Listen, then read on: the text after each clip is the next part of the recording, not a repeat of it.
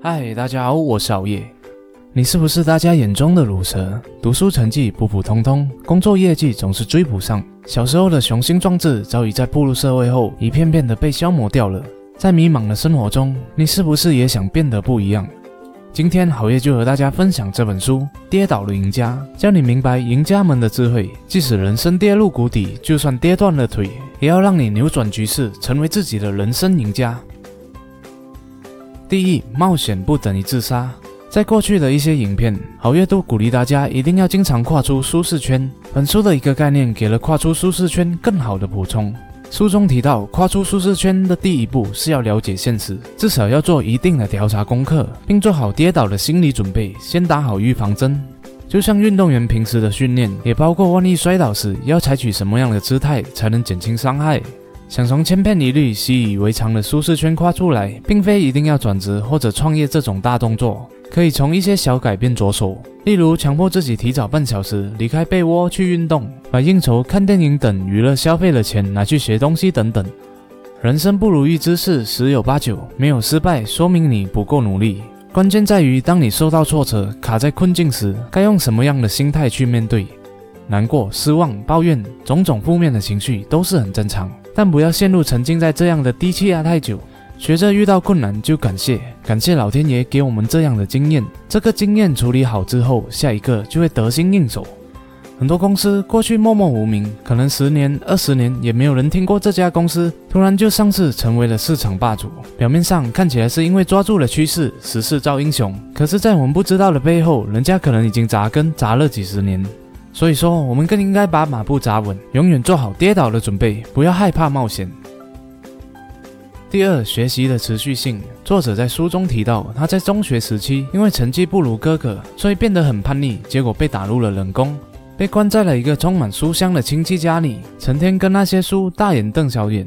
终于有一天，他拿起了其中一本关于南北战争的文学名著。看完那本书后，得到了很大的成就感，因为自己一向不喜欢读书。但是当环境空间改变，身处其中的他也跟着变化，竟然把一本厚重的书从头到尾读完了。就在那时候，他领略到书中自有黄金屋，书中自有颜如玉的奥妙，从此爱上了阅读。学历和经历都只是过去的成绩证明，所以即使没有高学历，我们也能凭着在浩瀚书海里游泳学的智慧。持续性的学习才是开发未来潜能的金钥匙。人的能量曲线有高低起伏，等到疲倦或遇到瓶颈时，才想起要充实自己，以为时稍晚。平时透过规律且持续的学习刺激，能量曲线才能保持往上走的趋势。就像我们不会让身体累到生病的时候才休息，那已经来不及了。同样的，我们也不能等遇到麻烦、困难或挫折的时候才学习。第三，砍掉重练。作者在年轻时沉迷于线上游戏，只要游戏玩坏了，角色能力值不突出，等级升不上去，他就会砍掉账号重练。从事保险业的他，在遇到瓶颈时，经过彻底觉悟后，决定也将事业砍掉重练，把自己当做第一天进保险业，重新格式化，找回新人的紧张感和积极性。加上他的导师指引下，很快就为自己的团队找到了未来三年的目标，并制定了行动计划。